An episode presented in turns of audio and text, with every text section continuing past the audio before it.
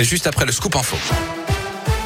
Et l'actu dans l'un, elle m'a connaît avec vous, Colin Cotte. Colin, bonjour. Euh, bonjour Yannick, bonjour à tous. À la une de l'actualité aujourd'hui, plus de 4 millions d'Ukrainiens ont désormais fui leur pays depuis le début de la guerre contre la Russie le 24 février dernier. La barre a été franchie ces dernières heures selon les chiffres des Nations Unies. Malgré des avancées hier dans les négociations entre délégations russes et ukrainiennes en Turquie, des bombardements ont été signalés dans l'est du pays cette nuit, notamment à Tcherniv, privant cette ville d'eau et d'électricité.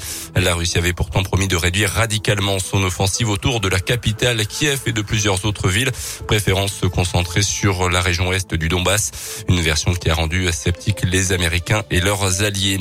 Opération sauvetage pour le gouvernement, pleine polémique sur l'intervention de cabinets de conseil privés pour aider le gouvernement dans sa gestion de l'État. Selon un rapport du Sénat, ces cabinets de conseil auraient une influence croissante sur les politiques publiques. Les ministres Amélie de Montchalin et Olivier Dussopt tiendront une conférence de presse sur le sujet cet après-midi.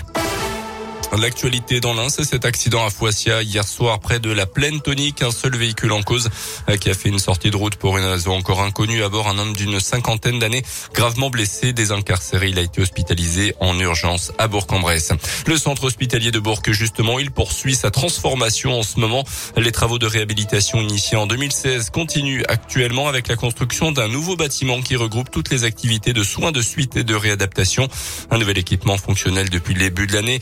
136 lits d'hospitalisation, 43 places en hôpital de jour sur 10 000 mètres carrés et deux étages avec une offre de soins en rééducation dans le domaine de la gériatrie, mais aussi de la neurologie, du cardiovasculaire et de l'appareil locomoteur.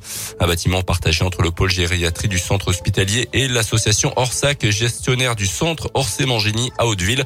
L'établissement bugiste a profité de la construction de ce nouveau bâtiment pour transférer des lits à Bourg. Marie-Christine Belair est directrice adjointe du centre de rééducation Orsay-Mangini. Le gros gros avantage d'être à proximité de l'hôpital de Fléria, c'est qu'on peut prendre les patients bien beaucoup plus précocement que ce que nous avions pu faire à l'époque, ce que nous faisons encore sur le plateau d'Odile, du fait de la proximité.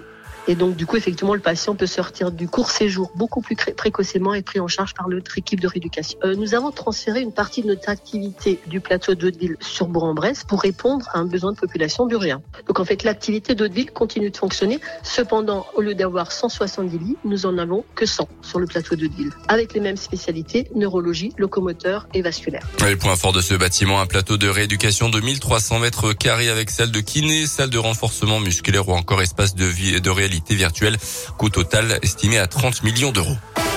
Du basket pour terminer. La Gielbourg joue en Eurocoupe ce soir contre Podgorica au Monténégro à partir de 19h. Un match sans enjeu pour la jeu qui n'a plus aucun espoir d'accrocher le top 16 après la défaite de l'équipe allemande d'Ulm hier soir contre Bursaspor.